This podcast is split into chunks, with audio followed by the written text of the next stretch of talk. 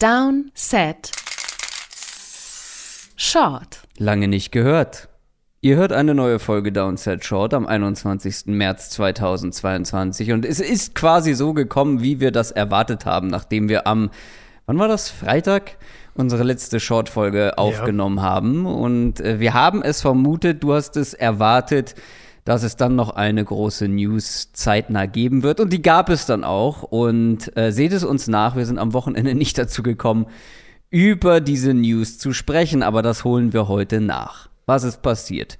Deshaun Watson, der ein Jahr lang gar nicht gespielt hat, wurde getradet von den Houston Texans zu den Cleveland Browns. Genau, und in dem Fall muss ich sagen, war ich auch ehrlicherweise ganz froh, dass wir uns einen Tag äh, oder zwei Tage in dem Fall sogar das nicht gemacht haben, weil ich, äh, zum einen, ich habe ja viel getickert die letzte Woche und ehrlicherweise an irgendeinem Punkt hatte ich auch nicht mehr so viel Lust über Deshaun Watson und den Trade und wer ihn jetzt holt zu schreiben. Ähm, und dann hatte ich am Samstag, als der Trade dann, äh, als der Trade durch war, also Freitagabend, Samstagmorgen, hatte ich dann äh, ähm, sowieso ausführlich noch über fünf Fragen und auch diese ganze und die Perspektive, so diese ganze Situation darüber geschrieben und war so ein bisschen, ach, ich, also mhm. ich nehme gerne mal ein, zwei Tage Abstand zu dem Thema und äh, genau, und ich glaube, es ist auch gut bei so einem Thema mit zwei, drei Tagen so, das so zwei, drei Tage sacken zu lassen ja. und dann ja. drüber zu sprechen. Ähm, Genau, ja, also die Basics vielleicht zuerst, dass ihr, falls es jemand noch nicht gehört hat oder schon wieder vergessen hat, der Trade sind drei First Rounder, die die Browns bezahlen für äh, Deshaun Watson dieses Jahr nächstes Jahr und übernächstes Jahr ist ein Drittrunden-Pick nächstes Jahr und ein Viertrunden-Pick übernächstes Jahr und Cleveland erhält äh, einen Fünftrunden-Pick übernächstes Jahr zurück noch zusammen mhm. mit Watson. Ja, das klingt jetzt erstmal nach einem nach einem krassen Trade, weil letztendlich geht es hier um einen der besten jungen Quarterbacks der ganzen Liga. Allerdings ist das nur eine Seite der Medaille sozusagen, denn es ist gleichzeitig der Mann, ähm, dem 22 Frauen vorwerfen, sie sexuell genötigt und belästigt zu haben. Und das wirft natürlich einen riesigen Schatten auf diesen ganzen Trade. Genau, und man kann ja relativ klar auch auf den Punkt bringen, wie Cleveland dieses, dieses Wettbieten dann letztlich gewonnen hat, weil die Browns ja eigentlich schon raus waren.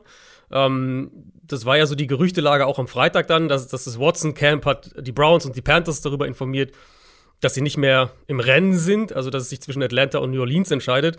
Und dann haben die Browns halt mal eben den höchsten garantierten Vertrag der NFL-Geschichte auf den Tisch gepackt, mit 230 Millionen Dollar über, über fünf Jahre ähm, garantiert. Und sie haben, sie haben das Rennen letztlich damit gewonnen, dass sie halt das Sparbuch geplündert haben, wenn man so will.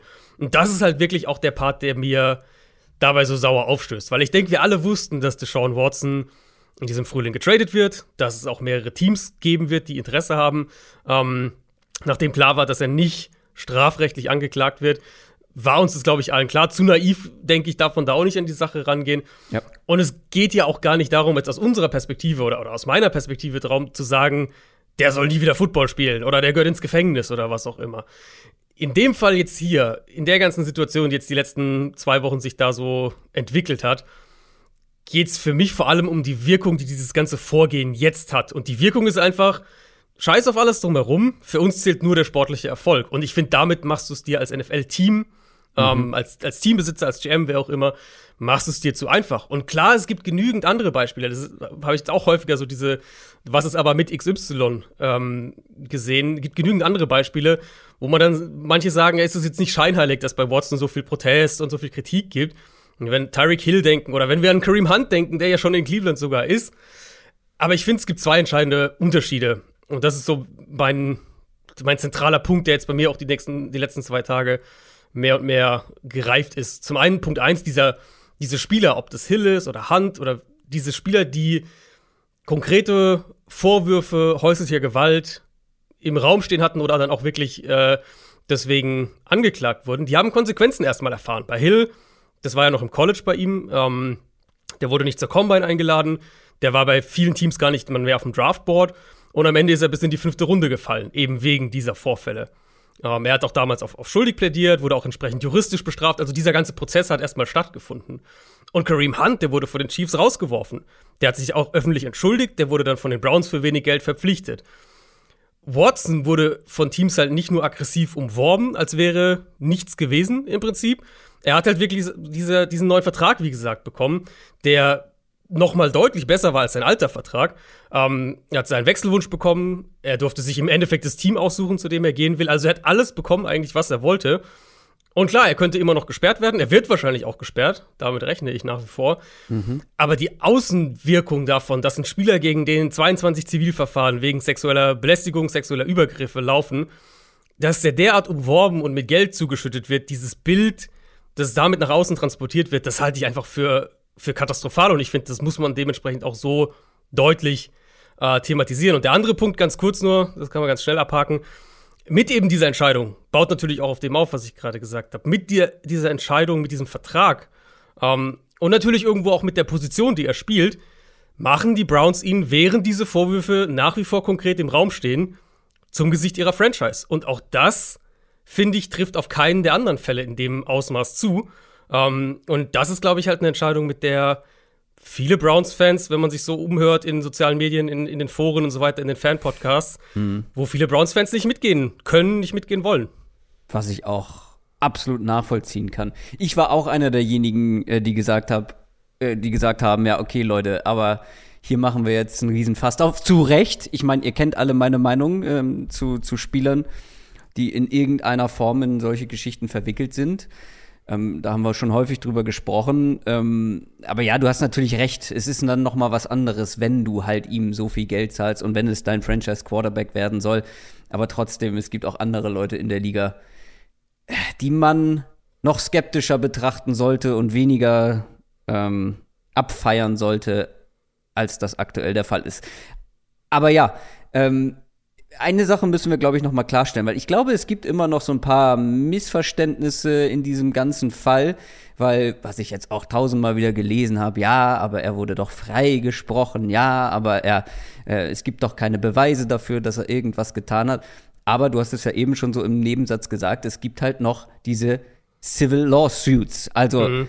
die Sachen stehen immer noch im Raum. Es gibt immer noch diese 22 Frauen, die halt, ich möchte jetzt hier nicht ins Detail gehen, auch hier gibt es, glaube ich, einige Missverständnisse, Missverständnisse, was diese Frauen denn Watson genau vorwerfen, weil das ist schon noch deutlich heftiger als was man so am Anfang gehört hat. Am Anfang gibt es ja so ein bisschen ne, sexuelle Belästigung bei, bei Massagen. Ich finde, ähm, das, was da jetzt im Raum steht, ist deutlich krasser. Ähm, also lest das gerne dann noch mal nach. Aber wie gesagt, es wurde einfach nur kein ähm, es wurden keine Criminal Charges erhoben. Genau. Ähm, aber Straf, er wird nicht strafrechtlich angeklagt. Das ist im Prinzip auch alles, was sich im Vergleich zu vor einem Jahr geändert hat. Ne? Wo wir vor einem Jahr war es so nach dem Motto, ah, das, schon, das kann, den Trade kannst du jetzt nicht machen als Team, weil ne, das sind über 20 Frauen und so weiter und so fort. Die sind aber immer noch alles, da. Genau, alles, was sich verändert hat, ist ja. eben, dass diese, und das ist das, was du gerade gemeint hast, diese Grand Jury, vor die der Fall ja kam, ähm, die hat eben entschieden, da waren auch nicht alle, alle, alle, nicht alle 20, nicht alle 22 Fälle waren ähm, vor dieser Grand Jury gebracht und die hat sich auch nur vereinzelt die, die, äh, die Klägerin angehört, um dann sich eben ein Bild zu verschaffen. Ich glaube, neun waren insgesamt, neun Fälle waren vor die Grand Jury gebracht und, und nur, nur ein paar davon wurden dann tatsächlich äh, konkret angehört. Alles, was die eben entschieden hat, ist, dass nicht genügend Beweise vorliegen, um einen ja. strafrechtlichen Prozess in die Wege zu leiten. Das ist alles, was passiert ist. Und damit ja. ist sozusagen klar, oder relativ klar, dass ihm keine Haftstrafe droht. Das ist eigentlich der einzige Unterschied. Und als das klar war, es ja auch von, von, von der Watson-Seite wie ein sehr großer Sieg dann inszeniert wurde. Ähm, so nach dem Motto, hey, ich bin unschuldig. also diese anderen Vorwürfe, die sind halt nach wie vor da. Und diese, diese Zivilprozesse, diese 22, die laufen auch weiter. Ähm, und ich finde gerade und gerade diese Anzahl an, an Fällen, diese Anzahl an, an Frauen, die daraus äh, sich, sich öffentlich ihm ähm, ja. die ihm öffentlich diese Dinge vorwerfen. Gerade diese Anzahl sorgt halt in meinen Augen für eine Situation, dass man das nicht einfach beiseite schieben kann oder sollte. Nein. Und das haben die Browns halt letztlich mit dem, ne, wir gehen hier all in und haben jetzt unseren Franchise-Quarterback und das ist das Gesicht unserer Franchise. Das haben sie letztlich damit gemacht. Ja, und grundsätzlich finde ich, ähm, finde ich es schwierig, hier zu argumentieren, ja, es gibt keine, keine Charges, also ähm, es gibt keine Beweise, also gibt es keine Charges. Was soll es denn für Beweise geben? wenn sexuelle Belästigung, sexueller Missbrauch in einem Raum unter zwei Personen stattfindet. Was, ja, was soll es denn da für Beweise geben? Das ist ja was das generelle Problem. Genau. genau, das ist das generelle Problem mit, mit solchen Sachen, dass da ja auch eine riesen Dunkelziffer einfach herrscht. Und das macht es ja noch problematischer, wie äh, das jetzt hier von, die, von diesen Teams, und da würde ich nicht mal nur die Browns nennen, ich meine, die anderen Teams waren genauso im Rennen, die Browns sind halt nur dann noch mehr All-In gegangen, wenn man so will. Ähm, das macht es ja noch problematischer, dieses Auftreten von den Teams. Und deswegen denke ich, und wenn man dann auch den, sich den Vertrag anschaut, das ist ja dann so der nächste Schritt. Der, der Vertrag ist ja so strukturiert, dass sein Basisgehalt für 2022 nur eine Million Dollar beträgt. Und warum ist das wichtig? Weil aus dem Basisgehalt berechnet sich das Geld, das er im Falle einer Sperre pro Spiel verliert. Also die Browns haben ihm seinen Vertrag so, den, den neuen, den er jetzt bekommen hat, so strukturiert, dass er möglichst wenig Geld verliert für die Spiele, die er dann vermutlich in der kommenden Saison gesperrt wird. Und das finde ich halt schon, das finde ich schon borderline ekelhaft, ehrlicherweise. Ähm, ja, weil ich meine, sie wissen, dass Watson wahrscheinlich ja. suspendiert wird. Watson selbst weiß es natürlich auch. Na, und dann baust du so ein, so, ein, so, ein, schmieriges Hintertürchen da in den sowieso schon Rekordvertrag ein. Ähm, also ich bin wirklich gespannt, ob es da einen Plan von Browns Seite in puncto Kommunikation und auch von der Watson Seite in puncto Kommunikation und was den generellen Umgang jetzt mit der weiteren Situation angeht, gibt. Weil für den Moment, finde ich, sieht es nicht wirklich danach aus. Also Watson selbst bleibt ja ganz klar auf dem, auf dem Zug, dass er nichts gemacht hat. Das erste Statement von den Browns war komplett wischiwaschi. Also das hätte man sich wirklich auch sparen können. Ähm, und da frage ich mich halt wirklich, ob die nicht ein wenig unterschätzen, wie kritisch das zumindest Teile ihrer eigenen Fanbase auch sehen. Ähm, und ja. dann ist halt so der nächste Punkt, wenn du sowas als Franchise machst, dann finde ich, brauchst du auch in meinen Augen einen klaren Plan, was die interne Kommunikation angeht. Ne? Also wie sprichst du mit deinen weiblichen Angestellten darüber? Wie sprichst du mit deinen eigenen Massagetherapeutinnen darüber? Mhm. Solche Sachen. Ähm, da muss man aus Browns Sicht echt hoffen, dass sie wenigstens da einen klaren Plan haben und nicht in ihrem gesamten Vorgehen einfach darauf bauen, naja, in zwei Jahren ne, redet da keiner mehr drüber und wenn wir dann im AFC Championship Game stehen, sowieso nicht. Ja, das Traurige aber an der Sache ist ja, dass es so sein könnte. Ja. Weil ja, die Twitter-Bubble ist eines, aber die Twitter-Bubble ist halt immer nur ein ganz, ganz, ganz, ganz kleiner Teil der Gesellschaft. Und ich kann mir vorstellen, dass große Teile der Fans das gar nicht so kritisch sehen wie wir und dass viele sagen, ja, das sind Vorwürfe, männlich. Keine Ahnung. Also. Mhm. Das wird halt spannend, wenn sie ne?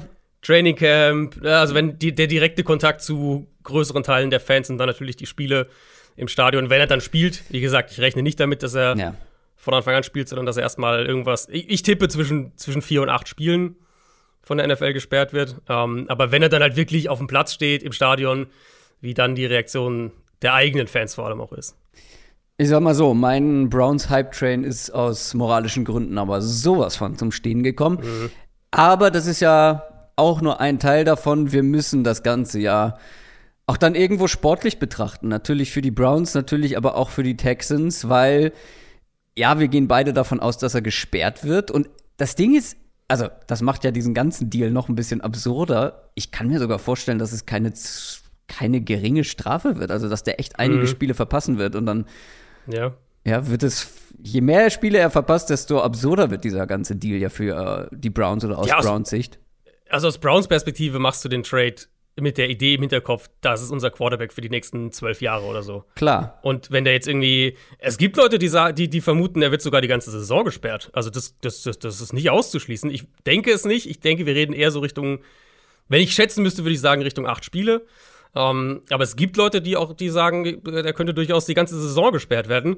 Ähm, genau, die Hoffnung oder die Idee aus Browns Perspektive, warum sie diesen Trade machen, ist natürlich das ist unser Top 10 Quarterback für die nächsten 10, 12 Jahre. Und ja, sportlich hängt das dann natürlich auch irgendwo davon ab für die Browns, ob er spielt oder nicht jetzt für diese Saison, weil du hast dir jetzt eigentlich einen Kader zusammengebastelt, der auf Winnow aus, aus ist, der mhm. ähm, die Browns ja auch schon letztes Jahr zu dem erweiterten Contender-Kreis eigentlich ähm, gemacht hat oder äh, dazugehören lassen hat. Aber wenn der jetzt nicht spielt, dann stehst du ja vermeintlich erstmal ohne Quarterback da. Wir sprechen gleich noch über Baker Mayfield.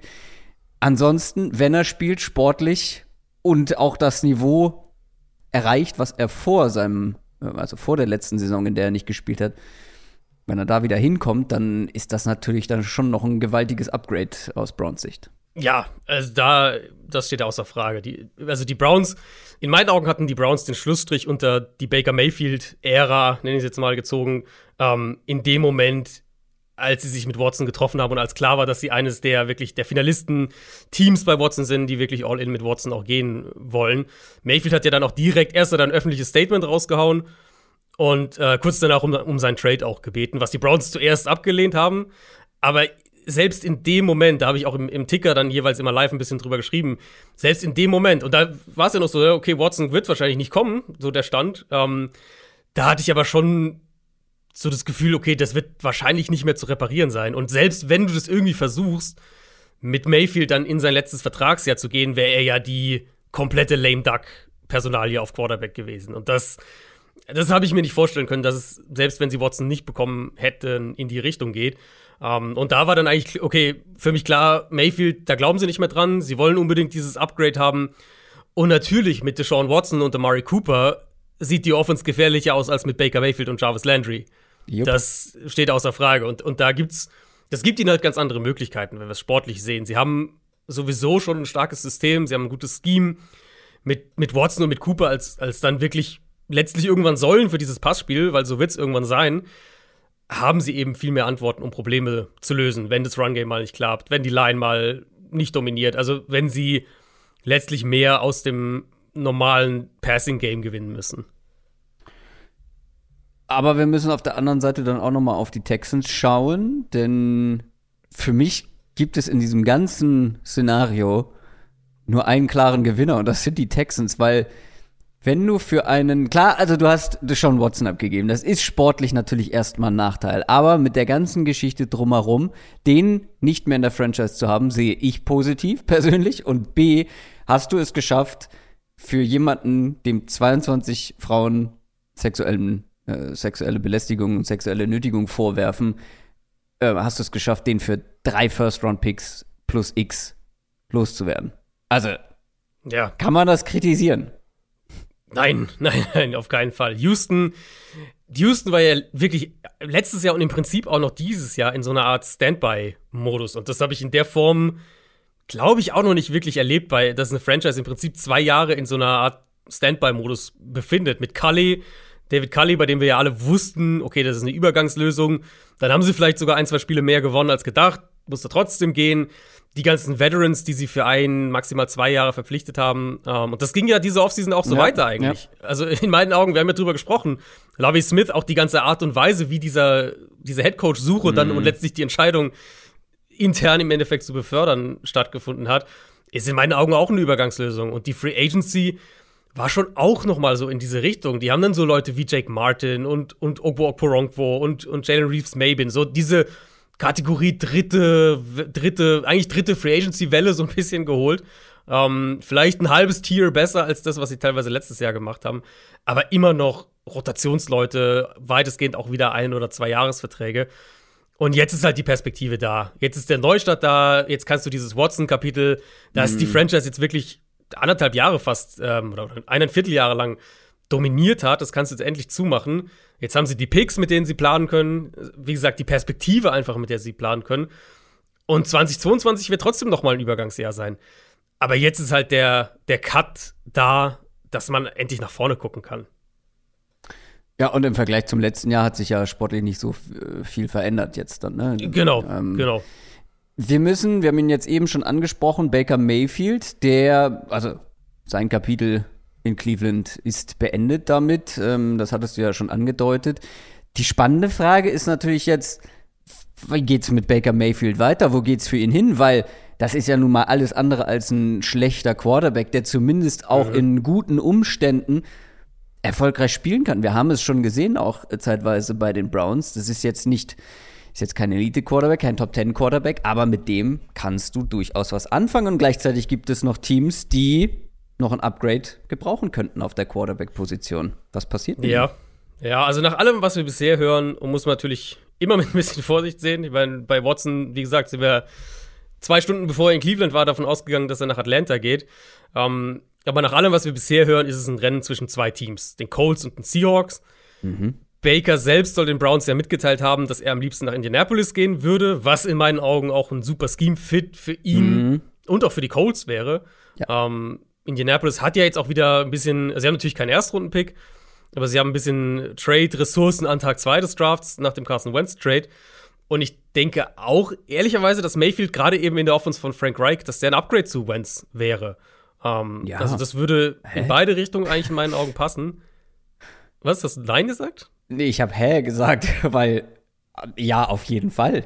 Genau, ja. Äh, Das wird wahrscheinlich nicht jeder so sehen, ehrlicherweise. Ich, Und ich weiß, aber wir sind uns da, glaube ich, sehr einig. Aber ja. ich finde, nach der, natürlich, Baker Mayfield sah dann auch nicht mehr so gut aus. Ähm, und ja, auch bei Wentz haben wir mal bessere Zeiten erlebt.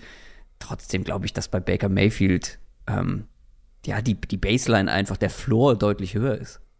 Denke ich auch, aber trotzdem wird der Preis wesentlich niedriger sein als bei Carson Wentz, der Trade-Preis, da bin ich mir relativ sicher. Ähm, ja, und gut, die Frage, vielleicht die eine Frage, die ich bei den Colts in den Raum werfen würde, ist, wir wissen jetzt nach dieser ganzen Carson Wentz-Geschichte, dass sie jetzt umso mehr viel Wert auf Quarterback-Leadership-Qualitäten legen. Ähm, und ich sage nicht, dass Baker da schlecht ist, aber er ist halt ein sehr eigener Typ, glaube ich, in der Hinsicht. Und da wäre vielleicht die, am ehesten die Frage, ob sie mit der Art Persönlichkeit, die Baker Mayfield ist, ob sie damit, ob das der Leader ist, den sie sich da vorstellen oder halt nicht. Ja. Wenn ja, Ja. dann ist es für mich der ideale Fit für beide Seiten. Ähm, und bei Seattle, also bei Seattle habe ich wirklich kein Gefühl dafür, was der Plan sein soll. Äh, außer der Tatsache eben, dass Pete Carroll kein Übergangsjahr haben will. Das haben sie ja relativ deutlich gemacht. Da haben wir auch schon drüber gesprochen, ähm, weil wenn ihr die reguläre Donnerstagsfolge, so unser erstes Zwischenfazit noch nicht gehört habt, da habe ich ja auch ausführlich über Seattle gesprochen, weil sie für mich halt ein Verlierer waren dieser ersten Free Agency Welle. Ähm, aber es würde in der Hinsicht dann wiederum passen, wenn, wenn wir schauen, was sie bisher gemacht haben, dass sie halt dann doch noch mal nach einem Starting Quarterback Ausschau halten, der besser ist als Drew Lock. Ähm, das wurde auch schon unabhängig von Baker Mayfield berichtet, dass sie die Augen offen haben, was so den Veteran Quarterback Markt angeht. Und da wiederum kann ich mir sehr gut vorstellen, dass, äh, dass Pete Carroll und, und Baker Mayfield, was so äh, Emotionalität und solche Sachen angeht, dass die da auf Ja. einer Wellenlänge funken. Ja, Pete Carroll hat doch ja eigentlich schon quasi das, das ähm, sein Wunschprofil eines Quarterbacks eigentlich verkündet. So einer, der die Offense zuverlässig ausüben kann, ausführen kann. Würdest du Baker Mayfield da mit dazu zählen? An sich schon. Also, das war ja eigentlich, ich würde sogar sagen, das ist ja sein stärkstes Argument, oder? In, aber hinter einer guten Line, Genau, in guten Umständen. Umständen. Und genau. das ist dann wieder die andere Frage, ob das bei den Seahawks aktuell Richtig. so gegeben richtig. ist. Also, wenn du die Umstände hast, dann, dann ist Baker Mayfield, glaube ich, der Quarterback, die Art Quarterback, die sich Pete Carroll tatsächlich vorstellt. Ja. Ähm, aber, und deswegen ist Seattles Offseason für mich halt so merkwürdig und eher auf der negativen Seite, Ja. wie ich es aktuell sehe, weil sie haben halt diese Umstände nicht und der Weg dahin ist auch noch ein gutes Stück, bis sie, bis sie diese Umstände haben. Also ich würde Baker Mayfield sehr viel lieber bei den Colts sehen.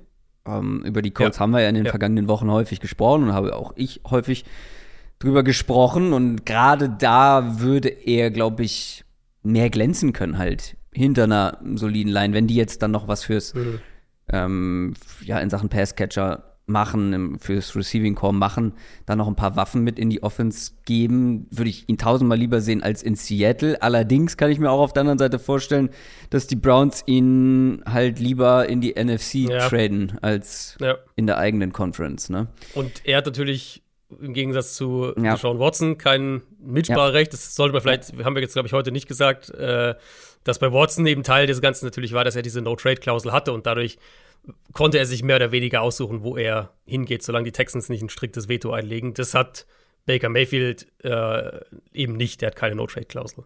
Gleichzeitig hat das neue Team ja dann auch noch wieder diese schwierige Frage zu klären, was zahlen wir einem Baker Mayfield, ne? Weil wenn du ihn tradest, dann Ja, musst du eigentlich ihm, musst du ihm ja eigentlich auch einen neuen Vertrag bieten und dann sind wir wieder an dem Punkt so.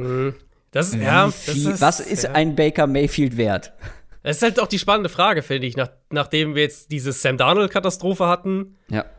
Gehst du nicht vielleicht sogar als Team Trade? Also, wir wissen natürlich nicht, was der Trade-Preis im Endeffekt ist, aber mich würde es wundern, wenn es mehr wäre als irgendwie ein, ich weiß nicht, ein, ein Drittrunden-Pick und vielleicht ein Fünftrunden-Pick oder sowas. Also, es wird kein, es wird jetzt kein Monster-Mega-Trade-Preis werden. Gehst du da nicht vielleicht sogar als Team hin und sagst, ein Jahr, er hat jetzt, also ein Jahr hat er noch Vertrag, ähm, letzte Jahr vom, vom Rookie-Deal sprich die 50 Option, und die spielst du aus und danach setzen wir uns zusammen. Und du verdienst ja. dir quasi deinen nächsten Vertrag. Also, ne, weißt du, gehst du nicht ja, vielleicht ja. sogar als Team bewusst in die Situation rein mit Mayfield und sagst, wir, wir verlängern jetzt nicht. Und wenn du richtig gut spielst, dann kriegst du auch mehr Geld. Und eben mehr Geld, als du jetzt wahrscheinlich kriegen würdest. Und so kommst du da vielleicht ein bisschen zu einer Einigung. Was hat Sam Darnold noch mal gekostet an, an Trade-Preis, an Picks? Uh, war das ein, ich glaube, ein Zweit- und Viertrunden-Pick, irgendwas in der Ecke?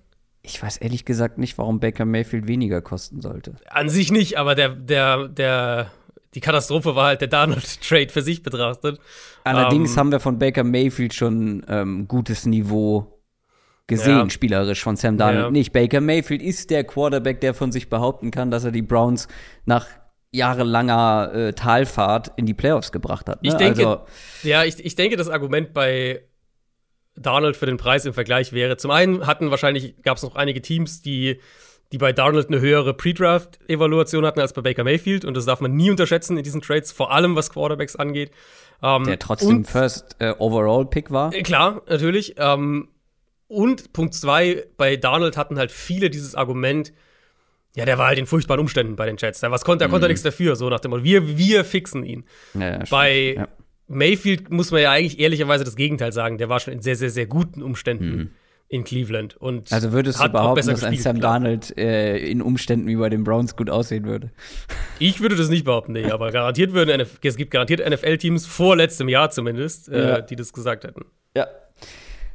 Das soll es aber an dieser Stelle gewesen sein. Hier bin ich sehr auf Feedback gespannt, vor allem von Browns-Fans. Wie fühlt ihr euch damit? Was sagt ihr dazu? Ähm, und wie sehr beeinflusst das euer Fan-Dasein auch mhm. ähm, mit den Browns? Also ich bin ja, ich bin ja, ja ganz schnell dann, wie gesagt, äh, abgestiegen vom Zug. Ja. Ähm, das ist der Vorteil daran.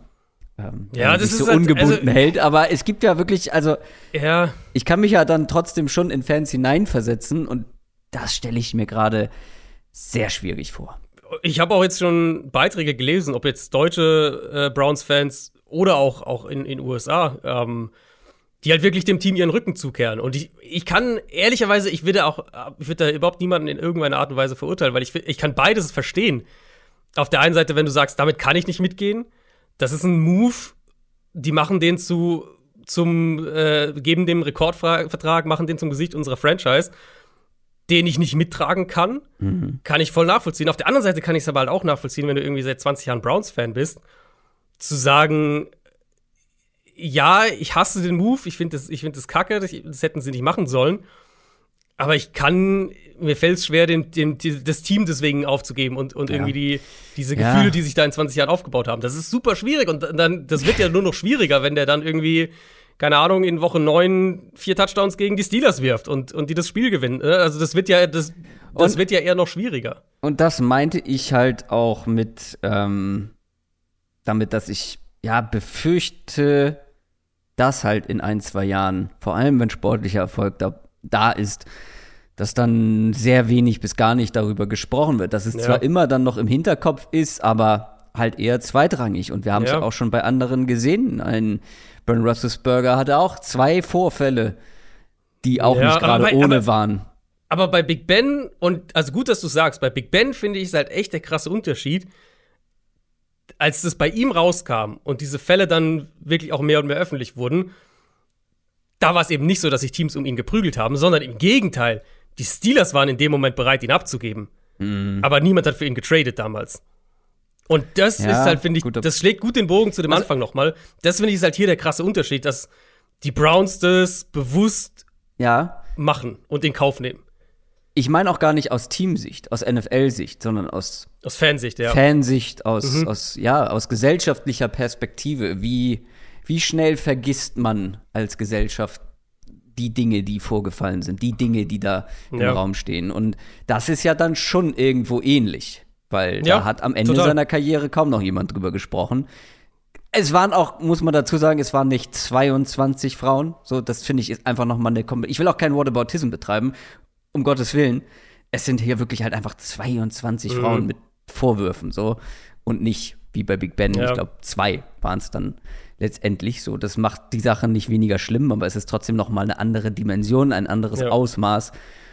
Aber mit irgendwas musst du es ja auch irgendwo vergleichen können, weil ist nicht das erste Mal, dass sowas oder Ja. so ähnlich etwas in der NFL oder rund um die NFL passiert. Aber ich glaube, umso wichtiger ist es halt, dass wir vielleicht so als letzten Gedanken, dass wir halt jetzt drüber sprechen. Natürlich. Weil also zum einen, es wird natürlich so sein, wenn wir in Woche 12 sind und wir Browns gegen Ravens in der Preview haben, dann werden wir über Sportliche höchstwahrscheinlich sprechen und eher weniger um das Drumherum.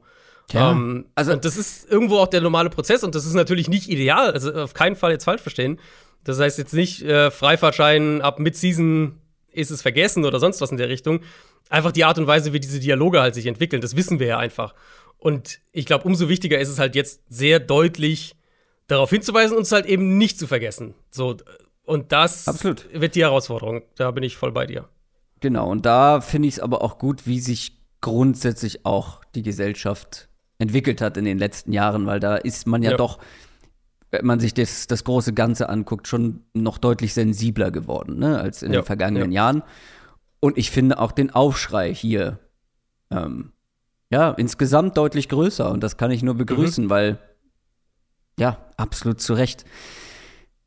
Aber gut, ich werde, glaube ich, nicht müde werden, das jetzt bis zum Ende seiner Karriere immer wieder rauszukramen. Aber ähm, unser Job ist halt natürlich das zum einen zu tun, aber zum anderen natürlich auch sportliche Analysen zu liefern und müssen wir letztendlich tun, wenn dieser Mann in der NFL spielen darf.